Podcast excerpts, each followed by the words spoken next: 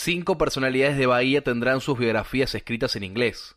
Cuatro estudiantes de intercambio de la Universidad de East Anglia, de Inglaterra, estuvieron en nuestra ciudad para editar las publicaciones sobre Nati Petrosino, Ramón Estomba, Emanuel Ginóbili, Sergio Lobeja Hernández y Teresa Manera.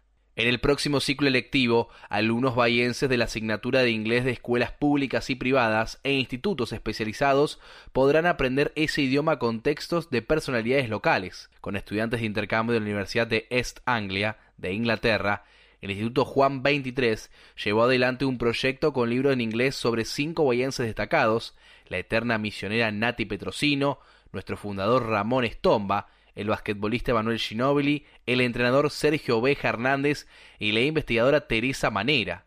Así, a través de historias locales y regionales, buscan despertar el interés de los estudiantes y que los docentes cuenten con herramientas más significativas para enseñar esta lengua y colaborar con la descolonización educativa. Se espera que el proyecto culmine en la creación de materiales que no solo sirvan como recurso de estudio de la lengua inglesa, sino también que logren un impacto social que resulte en un mayor desarrollo del sentido de la comunidad y de conciencia del legado cultural local.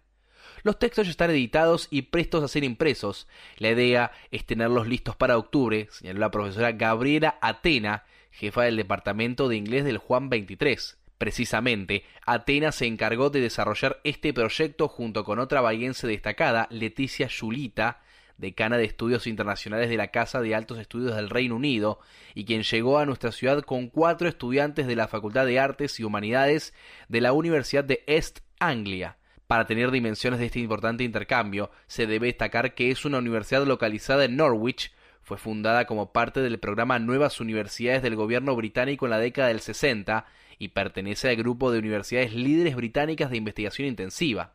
Beth Lane, Cathy Soul, Finland Porter y Cassandra Piesco formaron parte del proyecto interinstitucional denominado Descolonización de la Escritura Creativa, cuyo objetivo es realizar materiales en formato de libro de lectura o revista en lengua inglesa. Trabajamos sobre biografías de personajes relevantes de Bahía Blanca para que puedan ser usadas como material de estudio de dicha lengua en distintas instituciones de la ciudad y la región, resumió Julita, una bahiense que decidió emigrar en 2004 para perfeccionar el idioma y sus estudios en Inglaterra. Tenía en Villamitre un instituto de inglés y lo mantuvo un tiempo por si acaso, pero en ese primer año me fue muy bien, tanto en lo laboral como en lo afectivo. Conseguí un trabajo en esta universidad a medio tiempo y fue creciendo paulatinamente hasta que llegué a ser decana, manifestó. De todos modos, aquí en Bahía quedó gran parte de su familia e intenta volver cada vez que puede. Estuve antes de la pandemia de visita, porque mantengo conexiones y vínculos emocionales que me hacen retornar cada vez que puedo, señaló. A partir del fluido contacto con Gabriela Atena, también graduada de la Universidad de East Anglia, idearon un proyecto de intercambio que planean extender en el tiempo. Los estudiantes de ambas facultades trabajan en conjunto sobre personalidades destacadas de la comunidad de Bahía Blanca. En esta ocasión fueron cinco, pero para el año próximo se escogerán otros, declaró. Los personajes fueron elegidos por los estudiantes del cuarto año del Juan 23, quienes fueron orientados por el profesor Gabriel Calderoni. Ellos hicieron un excelente trabajo de campo, buscando información in situ y fuentes directas. Los estudiantes de la Universidad Británica los revisaron y editaron, agregó Atena. El material ya se terminó de editar y está listo para ser impreso. La idea es facilitar el uso de estos libros en la asignatura inglés en los distintos colegios de la ciudad y en institutos de idioma. De este modo, mientras los alumnos aprendan la lengua inglesa, está procesando información de personajes destacados de su propia ciudad. Generalmente, cuando se aprende la lengua inglesa, se conoce más la cultura de otros países que la de la propia. La idea es poner en valor lo local, contó Yulita. Los cuatro alumnos arribados en esta oportunidad surgieron de la Facultad de Artes y Humanidades de la Universidad de East Anglia y se destacan por su nivel de escritura creativa y arte dramático. Simultáneamente, los estudiantes ingleses crearon un juego interactivo basado en la llegada de Charles Darwin a esta zona.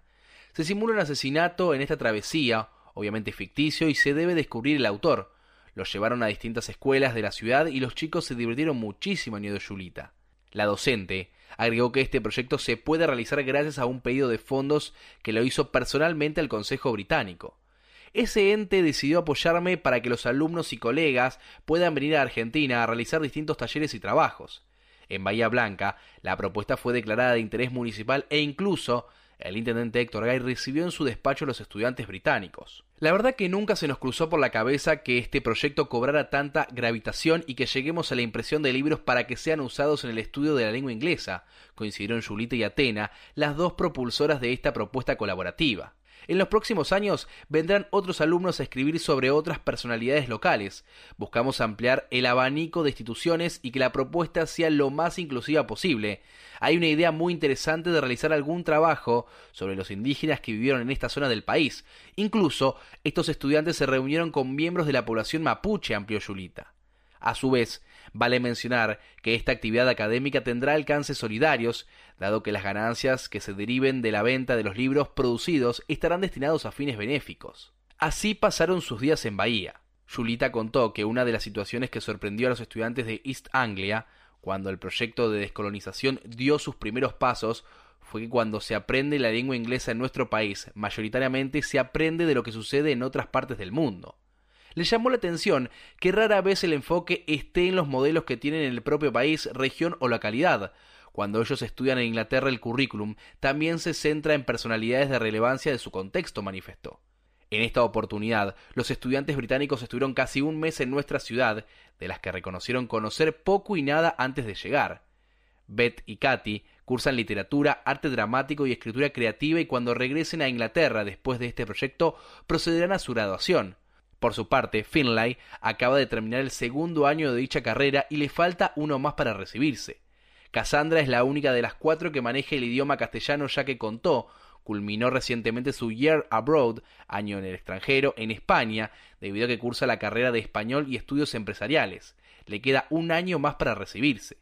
De Bahía no sabíamos prácticamente nada, solo teníamos referencia de que era importante por el básquetbol, reconoció Katy. Cuando bajamos del avión en Buenos Aires, el taxista que nos trasladó hasta el hotel nos preguntó por qué habíamos elegido Bahía Blanca para visitar, como si no hubiera nada interesante aquí, y sin embargo encontramos una muy linda ciudad, añadió Finlay. Según admitieron, uno de los temas de interés era saber por qué Bahía Blanca se denominaba así. Estábamos interesados en saber eso y en conocer un poco la historia. Varios de esos interrogantes quedaron dilucidos a partir del trabajo realizado para el libro de Ramón Estomba, manifestó Beth. Los cuatro estudiantes consideraron que los bahienses son muy amenos en el trato diario. Nos sorprendió la hospitalidad. Es una comunidad muy abierta. En ningún momento sentimos discriminación o reproches. En todos los lugares nos trataron muy bien, opinó Beth. Yo viví una anécdota muy curiosa en Bahía. Iba a una roticería a comprar empanadas casi todos los días, pero no hacían de verdura mis preferidas. Cuando se lo planteé al dueño, las empezaron a hacer por mí, dijo Finlay. Compramos mates, yerba, tenemos para llevarnos, y aquí tomamos como cualquier argentino, como símbolo de la integración, agregó Cassandra. Además del trabajo del proyecto con docentes y estudiantes del profesorado de inglés del Juan 23, la agenda de actividades incluyó una fiesta de bienvenida que incluyó bailes típicos de nuestro país y recorridas por Bahía Blanca, Punta Alta, Montermoso y Pehuenco.